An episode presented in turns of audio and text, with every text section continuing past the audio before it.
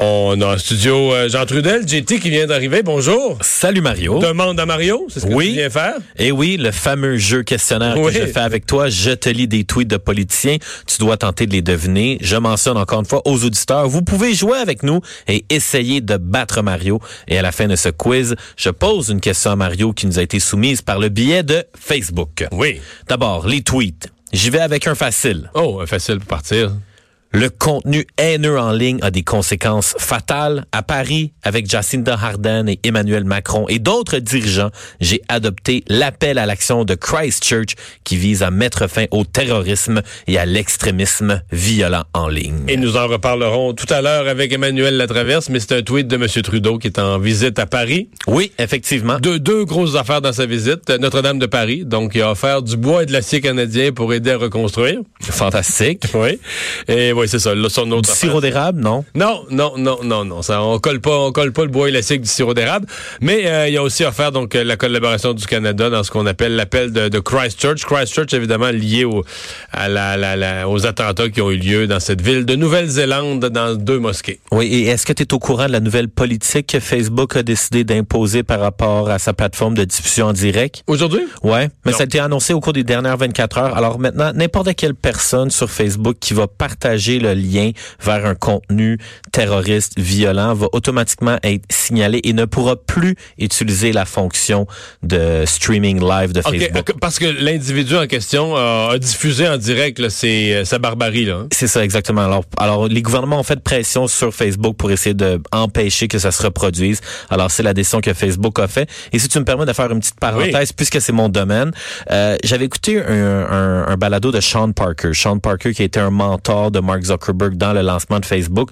Et euh, souvent on oublie parfois que Mark Zuckerberg, c'est un gars qui a créé une plateforme révolutionnaire et souvent, là, on y met un peu le poids de tous les problèmes de la Terre sur les épaules. Tu sais, quand on dit à Mark Zucker- Zuckerberg, ah, c'est ta faute, tu dois contrôler la diffusion de contenu terroriste. Tu sais, oui, il est propriétaire de la plateforme, mais c'est beaucoup de pression pour un jeune homme.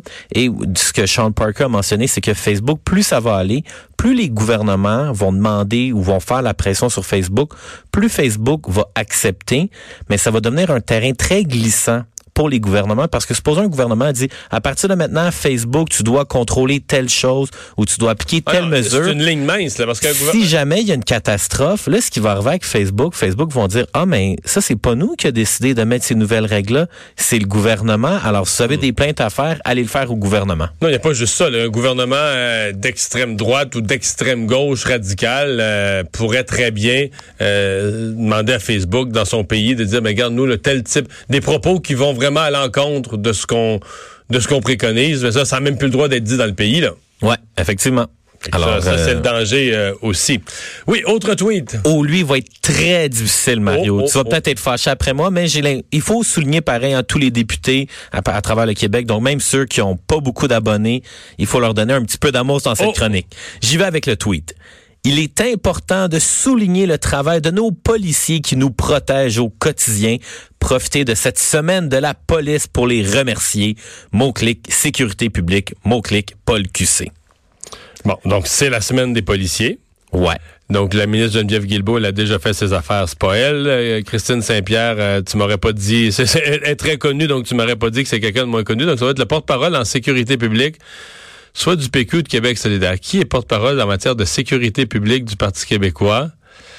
Euh, Moi, je te dis quelque chose, Mario. Retourne à tes racines. bon, on retourne à terrain. Qui est porte-parole en sécurité publique du De Parti? où tu viens encore? C'est le député de Rivière-du-Loup qui a fait ça? Denis Tardy, député de la CAQ? Oui, monsieur. Ah!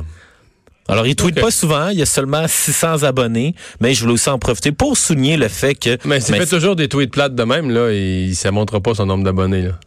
tu mets, tu mets un peu l'opportunité. C'est vrai qu'il y a beaucoup de politiciens. Je, je regarde beaucoup tous les tweets de politiciens et conseil à 25 cents de ma part. là. Si vous voulez faire partie de cette chronique et vous voulez que les gens parlent de vos tweets, chers politiciens, il faut arrêter de faire des tweets. Aujourd'hui, j'étais à tel endroit, photo un peu plate. Avec pas de Mais ça, c'est, excuse-moi, là, c'est, mettons, bon, que la ministre de, de la Sécurité publique ou, tu sais, là, je parlais des porte-paroles en matière de sécurité publique, souligne la semaine de la police, c'est une chose, mais, je veux dire, un simple député qui souligne la semaine de la police, c'est comme rien dire, là. Hmm, ouais. Mais il y en a beaucoup de tweets qui veulent rien dire. Non, mais c'est comme le matin, tu te lèves, puis sur Twitter, tu écris bonjour, là. Ouais. Comme, tu, tu, peux pas être contre, là. C'est gentil, là, mais. Mais tu vois, il y a des filles, par contre, comme Elisabeth Rioux. Elle, elle dit ça, bonjour, bon matin, juste ça, puis elle fait comme 850 000 likes. Bon. mais tu vois, mais elle, fait son bonjour en bikini, non? Ouais, c'est ça. C'est ça la différence. Denis non, Tardif était pas en bikini. Non, mais exemple, dans ce cas-ci, tu sais, un député, tu veux faire parler de toi, tu veux montrer que tu as du support à, à la police, là. Quand il y aura une controverse, où des policiers sont pris à partie pour leur travail, là, puis qu'il y a des gens qui critiqueront la police, puis que toi, t'es es un député, puis tu penses que les policiers ont bien fait leur travail, là, sois courageux. Ouais. Tu comprends? Là, là, tu vas voir, là, ça va être repartagé, puis là, les gens vont dire, waouh, lui, il s'est mouillé. Mais ça, c'est pas mauvais, tu peux pas être contre ça. Mais je veux dire, t'es sûr que tu aucun retweet, aucun partage, que ça tombe dans le vide, là, tu comprends? Puis que finalement, t'as 600 abonnés, puis tes 600, il y en a 6 qui vont le voir, puis ils vont faire Ah. mais Denis Tardif va quand même pouvoir dire Hey, grâce à mon tweet, Mario Dumont a parlé de moi à Cube Radio. Cube Radio voilà. OK, tweet numéro 3.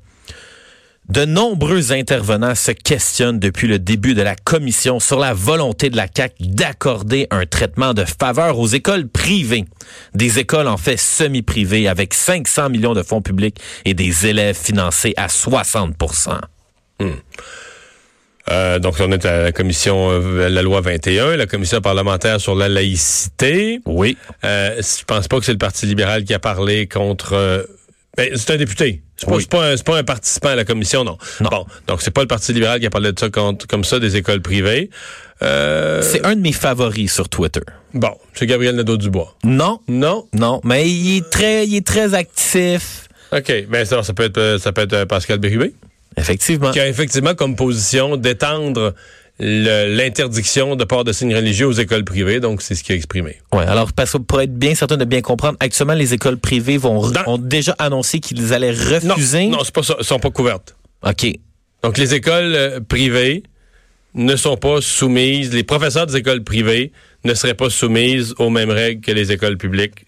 Ah, et le point que Pascal Birubé apporte... C'est que ça devrait pas être comme ça, c'est que ça devrait être à toutes les écoles qu'on impose mais là, c'est plus délicat parce qu'on va dire certaines écoles privées qui ont carrément une vocation religieuse, puis là, ils sont, ils relèvent pas des commissions scolaires et sont justement le mot le dit privé, mais c'est vrai qu'ils sont subventionnés à 50-60 Mais tu sais, là, on entre dans un terrain plus compliqué. La CAQ a pas voulu aller là, mais il y a quand même plusieurs groupes favorables à la laïcité qui disent, ben, si tu veux être cohérent, impose-le à tout le monde. OK. Est-ce que j'ai le temps pour un autre tweet ou tu veux que j'ai la question Non, notre prochaine invitée déjà en ondes. Allons-y à la question du public. Parfait. Lucie Larivière te pose la question suivante, Mario. Le taux de chômage est très bas en ce moment, mais est-ce que c'est des emplois de qualité avec une sécurité d'emploi ou, encore une fois, des emplois merdiques? Question économique. Il y a des d'abord il n'y a pas d'emploi merdique. Ce qui est merdique, ce qui est merdique, c'est qu'une personne se retrouve avec un, un, un, un emploi peu rémunéré puis tout ça avec des grosses obligations.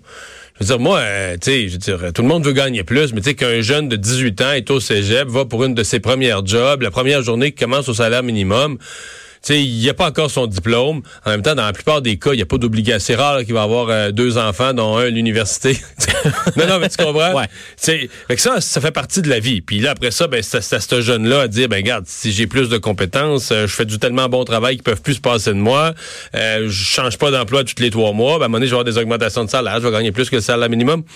Mais euh, les emplois qui ont été créés, il y a des deux, là. Il y a des emplois dans le secteur. C'est sûr qu'il y a beaucoup d'emplois dans le secteur des services à assez faible revenu euh, proche du salaire minimum. Mais il y a aussi, écoutez, avec le taux de chômage qu'on a, il y a aussi de très bons emplois. Pour moi, ce qui est à venir, puis le message, euh, c'est drôle, je faisais cet édito-là hier à, LCN aux employeurs, c'est que je pense qu'il faudra que nos employeurs quand même prennent un petit peu plus conscience que en période de rareté de main-d'œuvre, exemple, si c'est un restaurant, tu as toujours été soucieux d'avoir de bons ingrédients, euh, tu comprends, un bon fromage dans ta poutine, puis des bons légumes pour, puis d'avoir un poisson frais, puis pour que tes clients soient satisfaits. Mais là, peut-être il va falloir que tu mettes le même genre d'attention sur ta main-d'œuvre. Peut-être que tu as connu une époque où il y avait plein de monde sur le chômage, puis que tu t'offrais une offre d'emploi, tu avais 10, 12 candidats, puis t'en prenais un, il était pas bon, tu le mettais dehors, tu reprenais le deuxième. Là, quand tu as des employés, faut que tu t'en occupes. S'il n'est pas super bon au début, faut peut-être essayer de le former. Il va falloir, que tu t'occupes de ton monde et ça inclut les payer. Là. Parce que pour l'année 2018, malgré tout ce qu'on a dit sur les pénuries de main-d'œuvre, il n'y a, pas eu, a pas eu un gros bond de la rémunération. Pourtant, c'était en pénurie de main-d'œuvre, tout le monde devrait payer plus, monter les salaires un petit peu, dire regarde, on va essayer d'avoir d'avoir de la rétention, pas perdre nos employés. Fait que les, les, les, augmentations de salaire au global, quand tu prends une moyenne, ça veut pas dire qu'il n'y a pas des entreprises certaines qui l'ont fait. Mais quand tu prends le global, du Québec, tu dis ouais, les salaires ont pas augmenté d'une façon aussi dramatique que le nombre de fois que dans les médias, on parle pénurie de main-d'œuvre, pénurie de main-d'œuvre, pénurie de main-d'œuvre. Ça, pour moi, c'est une, une contradiction. Merci beaucoup pour cette très bonne réponse, Mario. Salut, JT, merci. On va s'arrêter un instant.